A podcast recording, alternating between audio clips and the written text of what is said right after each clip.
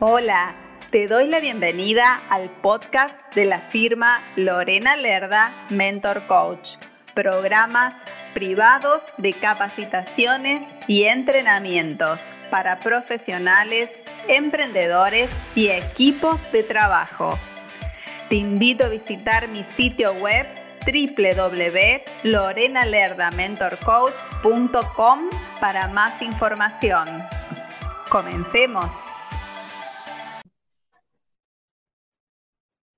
Querida audiencia, ya me ven acompañada. Estoy hoy con una entrevista que es fabulosa de la mano del señor Jaime García. Él es experto en desarrollo personal y liderazgo, Master Speaker certificado por la Cámara Internacional de Conferencistas y autor del libro Triunfar es posible. Eso ya nos llena de motivación. Fundador y CEO de la empresa, bueno, voy a ver si me sale pronunciarla bien, si no se lo vamos a preguntar a él. Learning Entertainment SAS de CB, ya le vamos a preguntar mejor a él, empresa dedicada a la consultora formativa y capacitación a través de cursos, talleres y conferencias.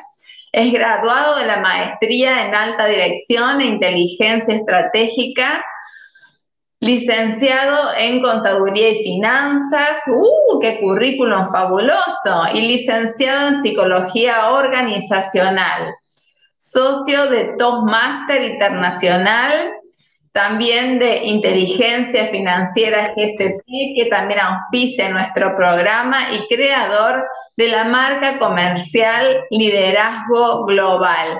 Bienvenido, estimado Jaime.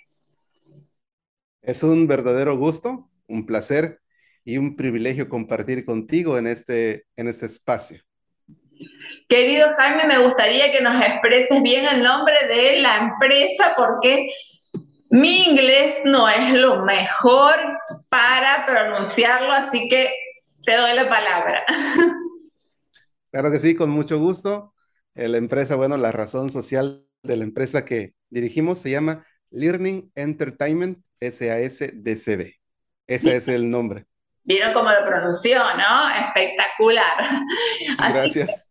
Así que bueno, el tema de hoy que nos convoca es muy interesante, muy inspirador, es el espíritu de un soñador. Eh, antes de iniciar, me gustaría, eh, antes de realizarte las preguntas, si quieres agregar algo más sobre tu semblanza, sobre tu ser, para que las personas te conozcan humanamente. Gracias por la, por la oportunidad de participar. Y antes que nada, quisiera decir que el título es una expresión de lo que me ha tocado vivir, de lo que me ha tocado ser. Mi nombre es Jaime García y siempre me he considerado como un apasionado por aprender. Ligado a aprender, también hay un espíritu en mí que me lleva a que lo que yo aprenda, lo practique y que también lo pueda enseñar. De ahí que más adelante compartiremos cómo expreso, cómo llevo a cabo esa, esa parte biológica de mi ser, de la necesidad de aprender, pero también de la necesidad de enseñar y compartir. Fabuloso, fabuloso. Ahí ya estamos viendo el espíritu de un soñador. ¿Cuál es la experiencia de vida que te ha dado que te han dado las mejores enseñanzas, Jaime? Pues mi estimada Lorena, yo creo que la mayoría de los seres humanos o en la mayoría de las personas, las enseñanzas más importantes e impactantes que han marcado nuestra vida, ¿sabes cuándo se han dado? A ver. Cuando, cuando pasamos o atravesamos una crisis. Totalmente recuerdo, recuerdo perfectamente el periodo de mi vida. De los 18 a los 23, actualmente tengo 36, pero fue el periodo más crítico de mi vida y fue también de donde pude extraer las mejores enseñanzas de un proceso doloroso que me llevó cinco años, por un pequeño detalle. Y creo que no soy la excepción. Existen personas, hombres, mujeres, adolescentes, incluso personas adultas que posiblemente pudieran estar pasando por una situación parecida o similar. Una terrible crisis de decisión. Tan complicado como eso puede ser mi vida, en mi caso fue así.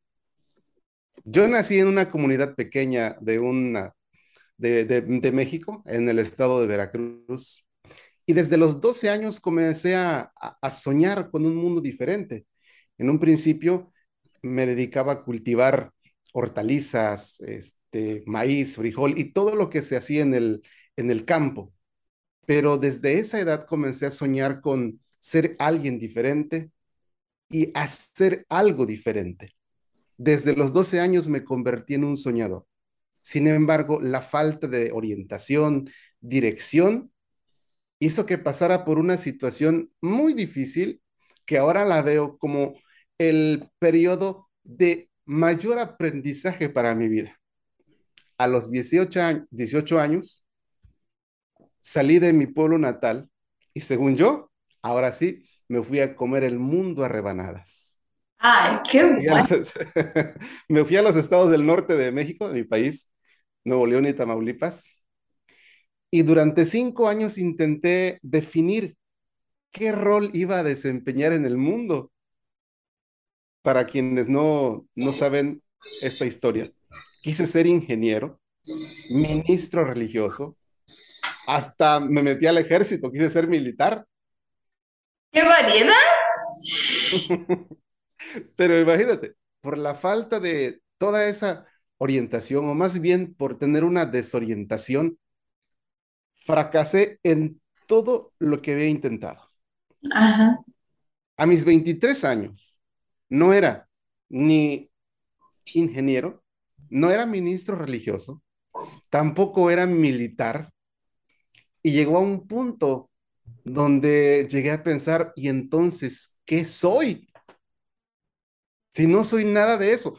Ya lo intenté durante cinco años quise hacer esto, quise hacer lo otro. También incluso fui a la escuela, a una academia de inglés para terminar una carrera de inglés. La dejé y más adelante voy a platicar por qué siempre tenía el síndrome, como yo le llamo ahora, el síndrome del chapulín. Es decir... Por favor, quiero la explicación de eso después.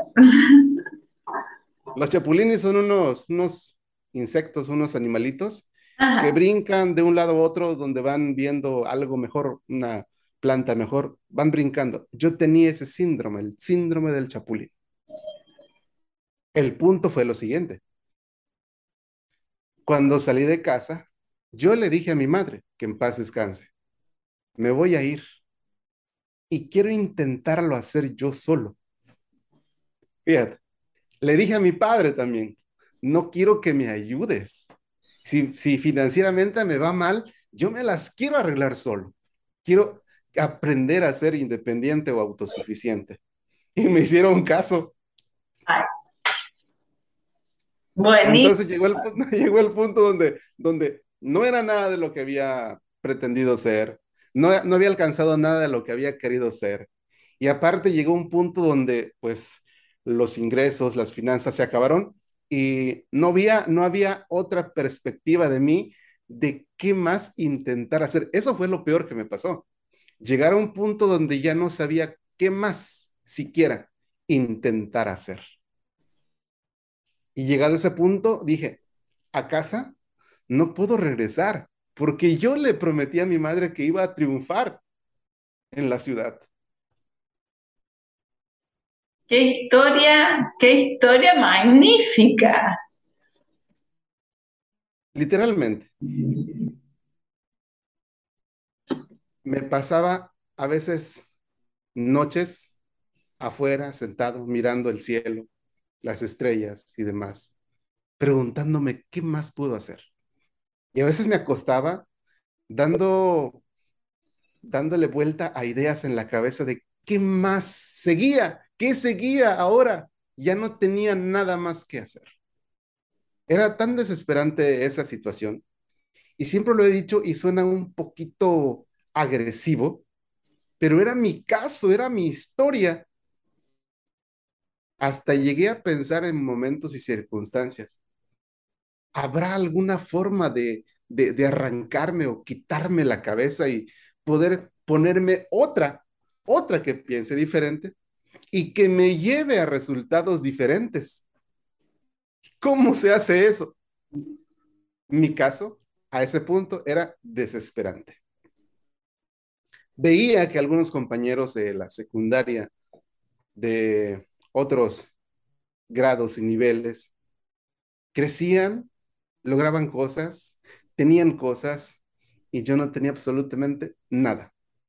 Nada en lo, en, en lo que dice nada. Lo peor no era no tener nada, sino tener nada ni siquiera de pensar qué hacer en el futuro.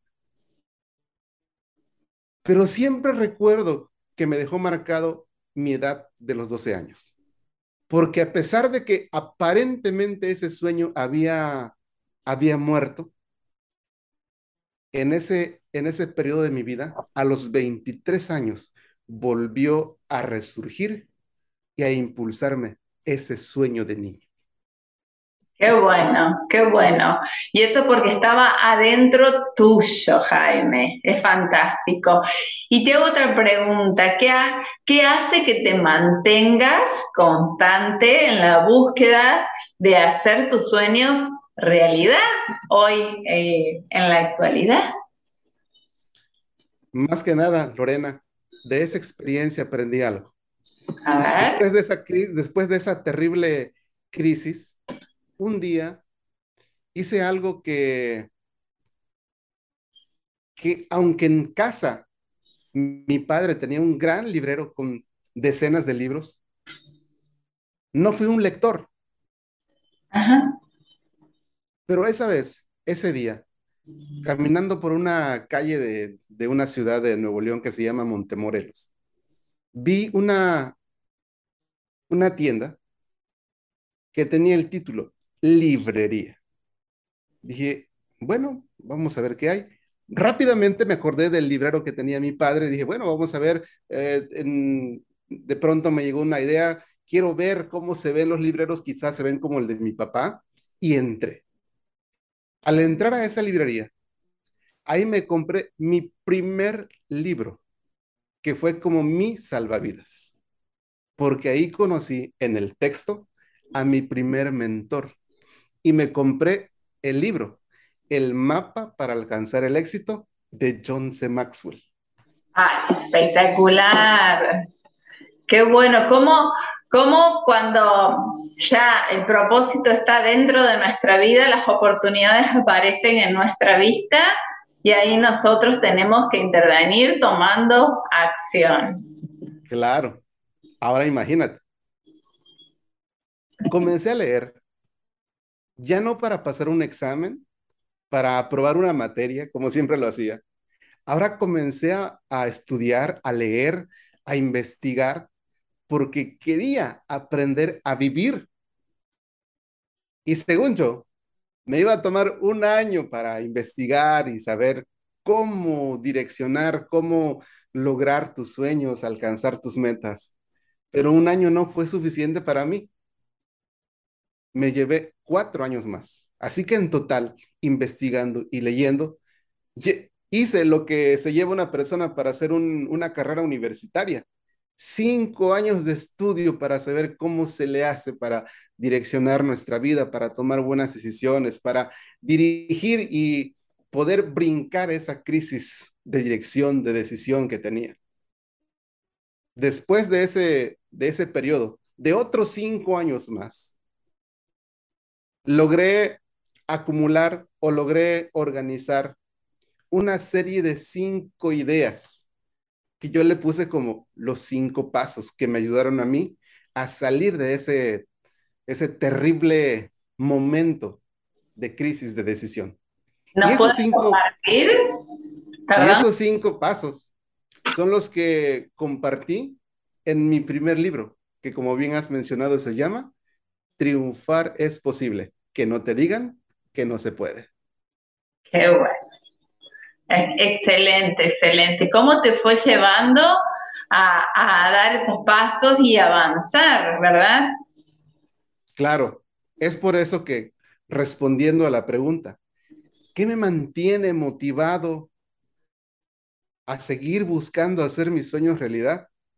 Porque encontré en ese periodo mi propósito, mi significado o el significado de mi vida y la razón por la que hago las cosas aquí. Yo puedo definir mi propósito de vida de una forma este, práctica en ese momento, aunque me tardé mucho para poder llegar a articularlo de esta forma. Mi propósito de vida consiste en crear o construir un mundo mejor con el poder del conocimiento. El conocimiento me transformó a mí, de otros maestros, de otros mentores. Y ahora yo me veo en la obligación, en la responsabilidad de hacer lo mismo.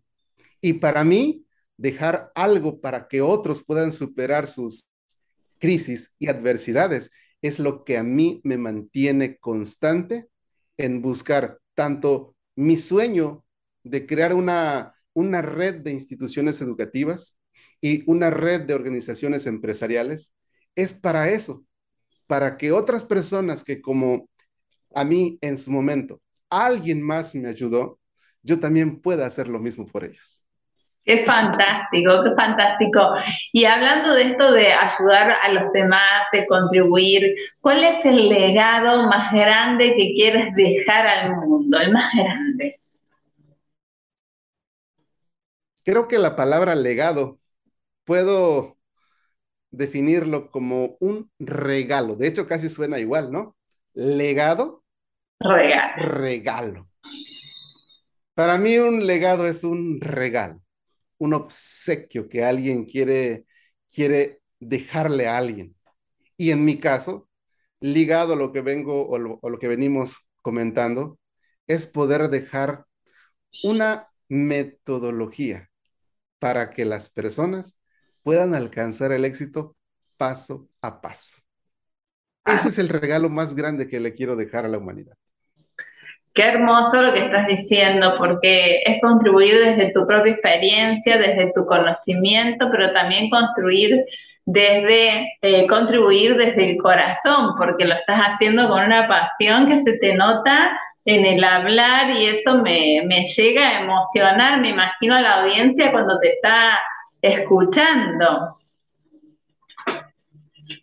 Me gustaría, pues si se quieren contactar contigo, bueno, pero antes de dar las redes sociales, si le quieres dejar un mensaje adicional eh, a la gente que por ahí, como te pasó en el comienzo, eh, hoy no sé por dónde ir, no sé cuál es el camino correcto, esa gente que está dudando, por dónde seguir o directamente no ve el camino.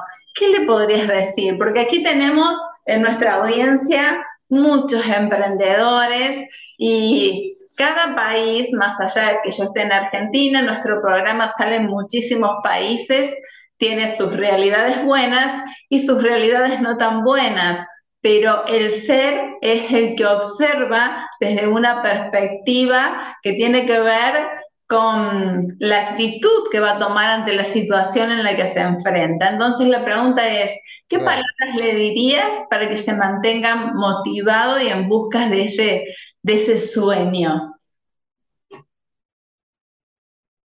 Antes que nada, la enseñanza que descubrí en todo ese proceso de crisis es lo que hoy podría ser una luz en medio de alguna situación difícil.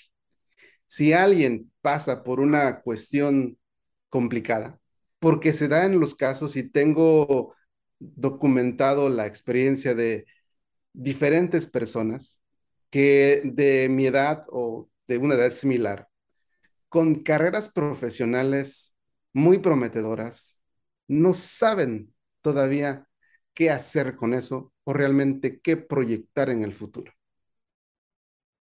¿Saben ustedes qué fue lo que me llevó a renunciar, a dejar a medias, a ir de un lado para otro y nunca lograr nada en ese periodo de mi vida que les hablé?